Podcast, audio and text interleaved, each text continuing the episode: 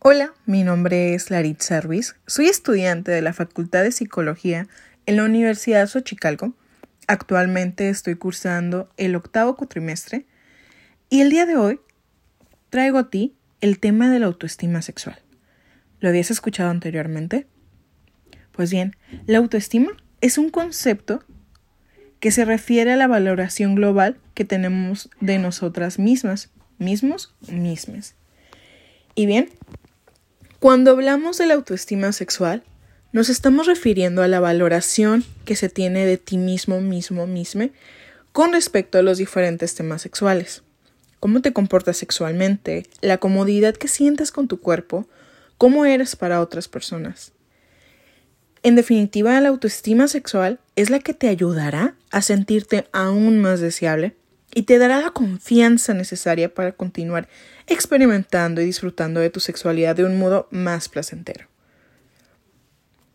Ahora bien, se sabe, se sabe que podemos tener pensamientos que de repente pueden identificarse como una autoestima sexual baja. Y para ello, diversensual.com nos comparte que ha recopilado una serie de pensamientos recurrentes en las personas que tienen una autoestima sexual baja, como lo son el no me gusta cómo lo hago, lo que estoy haciendo, no soy suficientemente atractiva, atractiva, atractivo para que alguien pueda desearme, no soy suficiente buena, bueno en la cama, seguro no quieren volver a quedar después de esto, seguro que no se la pasan bien conmigo.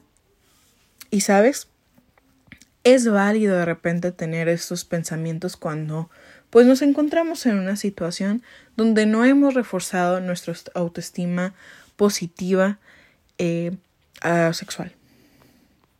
Entonces, para ello, también nos comparten 10 consejos para mejorar tu autoestima sexual.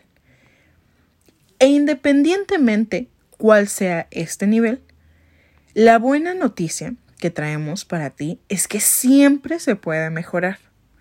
Entonces, lo más importante de aquí es valorarse.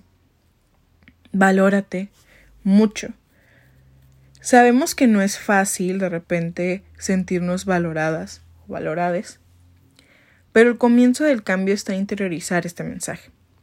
También puedes elaborar una lista de cosas buenas. Eh, empieza por las más pequeñas porque todo suma.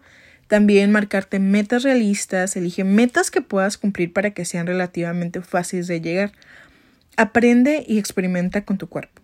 Lee, infórmate y aprenda todo lo que puedas sobre sexualidad. No solo para la otra persona o, u otras personas o tus vínculos o tus parejas, sino para ti misma misma. Y no te compares.